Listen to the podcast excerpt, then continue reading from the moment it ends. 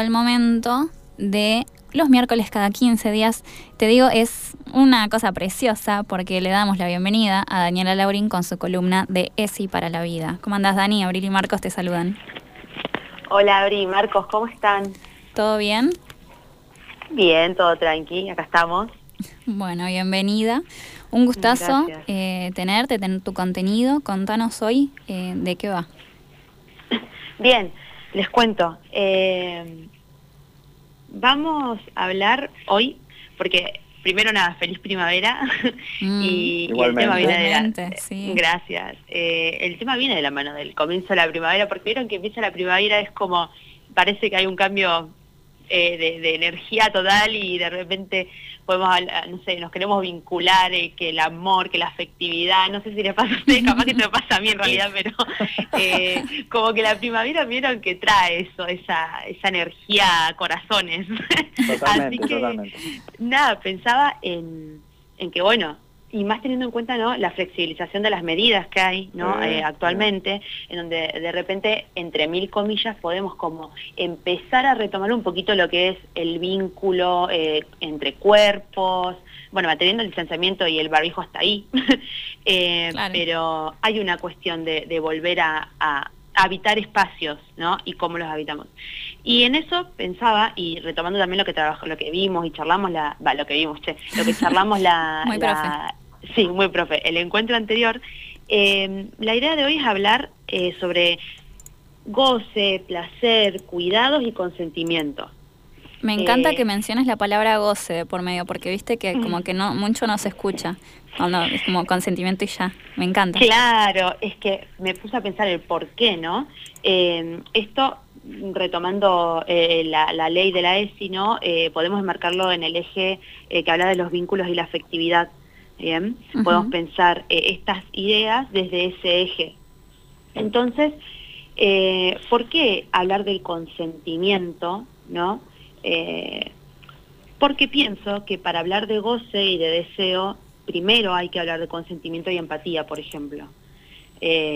porque si no pareciera que, que hay algo dado, ¿no? Como que ya está pactado y que no existe el consentimiento, no existe un, momento en el que acordamos, vamos a eh, aceptar lo que suceda o, va a pasar esto, estoy de acuerdo no estoy de acuerdo.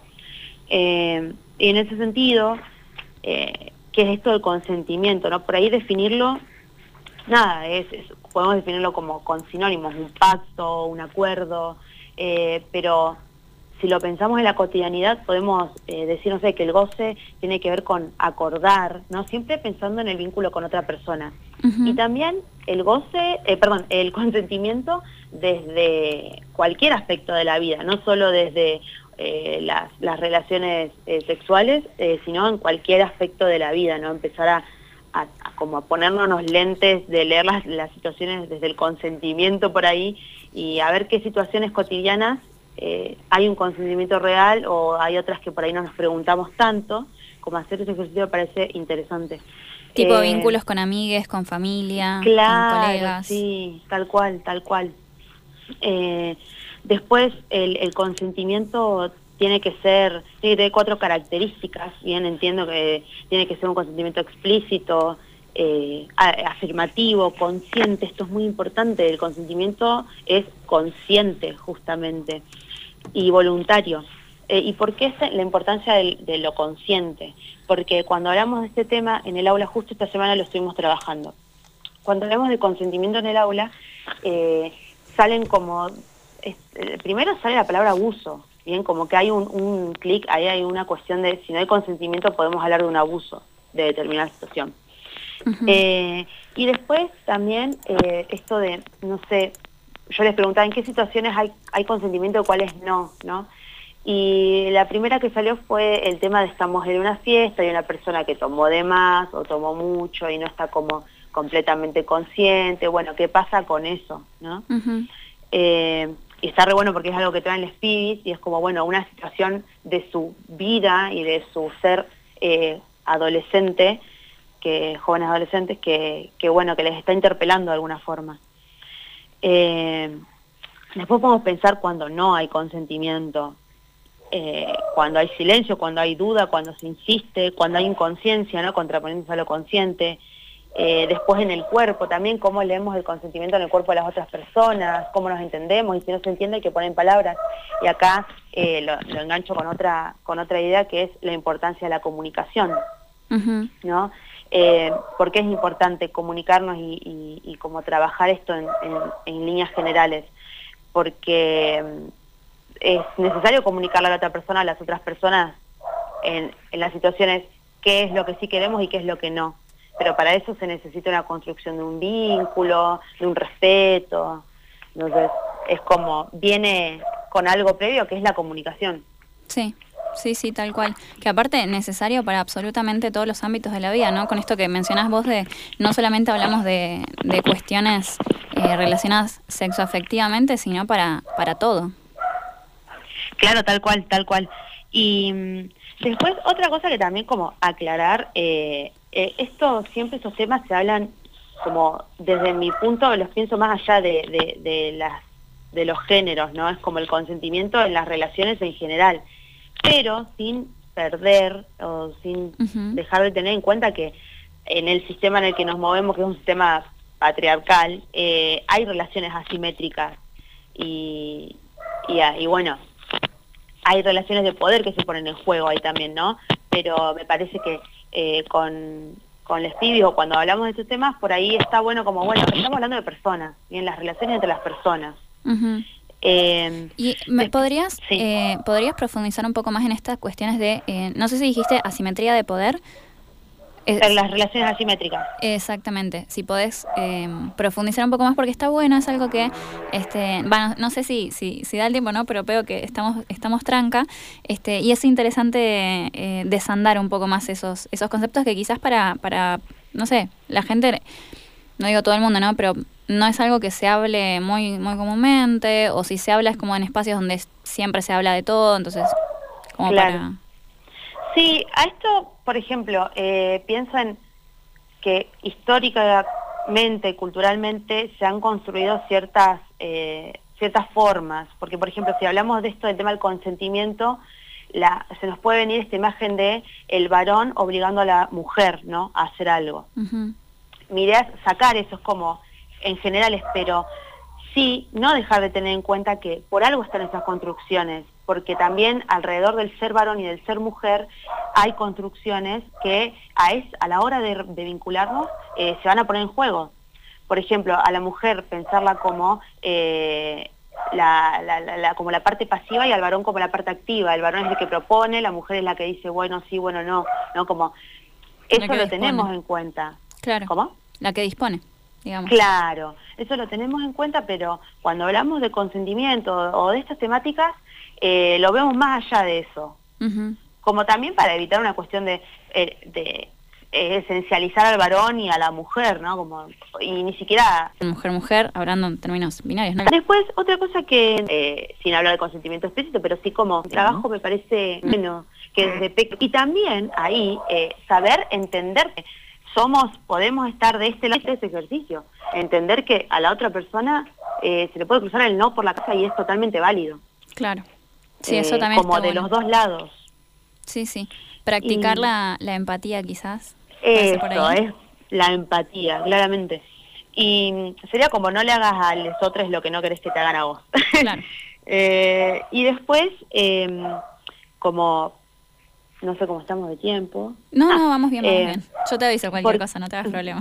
Dale, porque también otra cosa que había salido en el aula que me llamó la atención y, lo quería traer como el tema del consentimiento y ya estoy hablando en relaciones sexuales propiamente dichas, eh, la pregunta de, bueno, ¿qué pasa con eh, el uso del preservativo, no? Que salieron estas situaciones de cuando la persona eh, se saca el preservativo y no avisa. Sí. El, tiene aparte un nombre, es tipo algo de sí. Sí, sí, sí. Sí, tiene un nombre eh, pero nada, fue como súper interesante que saliera eso. Por mi parte no lo había tenido en cuenta, pero sí, eh, también está re bueno y más si lo vamos a vincular con el uso de métodos de barrera. Eh, pensar eso es un acto violento, ahí no hay consentimiento, no hay pregunta. Sí, sí, sí, tal cual. Y, Después, eh, como para cerrar esta parte de, consentimiento ¿no? y de comunicación, encontré, buscando, encontré que hay un, un rap que se llama Querer es posta, eh, que lo canta Julianero, es un youtuber, este rap lo sacó hace como tres años atrás, cuatro, y habla del consentimiento. Eh, me, me, encantó cuando lo escuché y quería eh, retomar una de las frases que dice, que dice, hablar de sexo no es nada de otro mundo, hacerlo bien te toma solo dos segundos. Que este mensaje llegue de costa a costa, cuidarse es querer y querer es posta. Me encanta. Me encantó. Eh, es re lindo y, nada, eh, se los dejo, se llama Querer es posta. Eh, la letra es increíble, o sea, hay que imprimirla y pegarla en todos lados, porque es muy claro cómo trabaja el tema del consentimiento. Además es un youtuber, nada, pibi también, así que... Si llegamos con los tiempos lo podemos pasar al, final, si llegamos. Y si no, te prometo que lo pasamos igual en espejo en algún momento. Bien, bien, buenísimo. genial. Y bueno, después, eh, como pasando, hablando, habiendo hablado del consentimiento y teniendo como en claro que todas las partes vamos a estar de acuerdo, ¿no? Eh, ahí sí creo que recién podemos hablar de un deseo y un goce. Eh, el otro día escuchaba una frase que era, no hay nada que me lotice más que me cuiden, como esas cosas, ¿vieron? Sí. el tema del cuidado es, es fundamental. Y, en ese sentido, y ahora hablando del deseo y del goce, me, me ponía a pensar, ¿no? y, se los planteo también a ustedes como si nos tuviésemos que definir por qué nos gusta, ¿cómo nos definiríamos? ¿no? Eh, no sé, por cómo, qué te gusta hacer, qué es lo que disfrutás, cuándo gozas algo, y esto de vuelta, hablando en la vida general, ¿no? Eh, no sé, me, me, defino porque disfruto de comer determinado alimento con determinadas personas, no sé cómo, cuáles son las prácticas que disfrutas y gozas. Y ¿por qué pensaba en esto? Porque yo, por ejemplo, no recuerdo de que me lo hayan preguntado en algún momento de haberlo hablado en la escuela, por ejemplo, eh, mucho. En realidad no lo recuerdo, pero el tema de qué es lo que nos gusta, cuándo disfrutamos algo, eh, cómo disfrutamos algo, qué es lo que no nos gusta o no disfrutamos, como a contraposición de eso, ¿no? Sabes que esto que eh. venís mencionando me recuerda que de paso te tiro el dato. El miércoles pasado hablamos con Belén Grosso, ella es docente de primaria y mm, hablaba sobre el libro Conversar la escuela, complicidades pedagógicas para otra ternura y mencionaba muchas de las cuestiones de las que estás hablando ahora, especialmente para primaria, ¿no? Pero... una charla ella el otro día. Claro, sí, sí. Sí, sí, Qué importante, qué eh. importante docentes como ustedes, por Dios, qué importante. eh, no, pero está, está re bueno eh, ponernos a pensar, por ejemplo, hacer el ejercicio de enumerar lo que nos da placer, lo que entendemos que nos dé placer, sin definir qué es el placer, sin definir qué es gozar, es como creo que es algo que por ahí cuesta definirlo, pero que sabemos cuándo sucede. Eh, y esas acciones, echándolo con lo anterior, probablemente impliquen consentimiento primero y principal. Son acciones que elegimos hacer. Eh, o son cosas, actividades que elegimos. Eh, y después, también pensando en los vínculos, eh, ¿qué me sucede con el deseo y, el goce de la otra persona? y acá podemos pensar qué nos pasa cuando lo que le gusta a la otra persona es muy diferente a lo que me gusta a mí, o, o cómo respeto, cómo lo dialogo. Sí. También me parece, sí. Me encanta que traigas tantas preguntas. ¿Cómo? Y que eh, lo que está planteando eh, Dani, si, si la pareja habla sobre esos temas, sí. si la pareja se da ese tiempo de hablar, qué te gusta, qué no te gusta, eh, escucharse. Eso me parece que es un ejercicio... Eh, sí, sí, sí. Bueno, que uno recomienda. Y aparte que interpela un montón y te preguntas y le preguntas a la otra persona, este, sí. está bueno en... todas las relaciones y especialmente cuando hablamos de una cuestión de, tanta intimidad.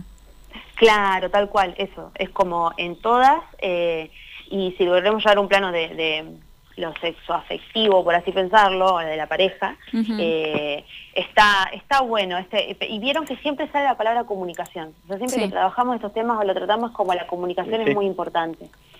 Eh, después, eh, otra cosa que, pensaba era que de vuelta esto, el, el trabajo es siempre con nosotros mismos, con la pregunta hacia nosotros y también teniendo en cuenta que nos vamos a vincular con otra persona, ¿no?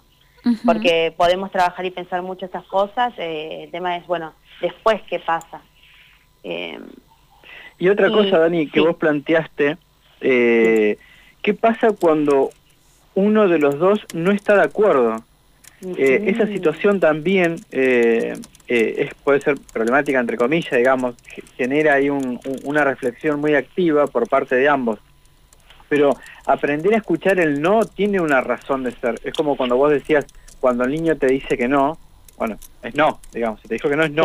no, no insistas que se suba a la falda de alguien o que salude a alguien con un beso, digamos, eh, o un saludo, digo. Y a mí me parece que en las relaciones, ya en la adolescencia o, más adelante, eh, eso es, es, algo que a veces eh, no se profundiza tanto. Eh, y eso, eso eh, aprender a decir no, digo, ¿no? Eso me, me gusta charlarlo también. Sí, sí, completamente de acuerdo el tema del no, eh, que además es muy sano para las personas en general. y acá hablándolo ya desde, desde, una persona adulta, que aprender a decir no cuesta. Eh, imagínense en la, en la juventud adolescencia que bueno, hay como otros condimentos, ¿no? Y en esto que decía Marcos de, del escuchar, ayer un compañero de una escuela leía una, un escrito que le dedicaba a los estudiantes por su día y hablaba de que eh, prestar la atención a la otra persona es un acto de ternura y de amor. Sí, sí, totalmente. Eh, y me encantó. Sí, sí, sí, totalmente. Me encantó. Fue como eh, prestar atención y, y, que también prestar atención es, es parte del oficio de ser estudiante. Eh, y que somos estudiantes toda nuestra vida porque siempre estamos prestando atención a algo o a alguien. Entonces, pareció re bonito y eh, con lo que decía Marcos me hizo acordar, en escuchar y prestar atención realmente a la otra persona. Sí, yo creo que ese, reflejo, es, obviamente es una, una percepción lo que voy a comentar, pero me parece que ese reflejo de prestar atención a lo que le pasa a mi entorno eh, no está siendo tan practicado por momentos. Y a mí eso me alerta. Yo veo algunas conductas de, primaria, cuando los chicos juegan o cómo se manejan, y a veces que no entiendo algunas reacciones, eh, y nada, y después eso sigue creciendo, esa apatía. A mí me parece que hay que trabajar un poquito más, me parece. Y después porque en la adolescencia lo ve y en la adultez ni hablar, ¿no?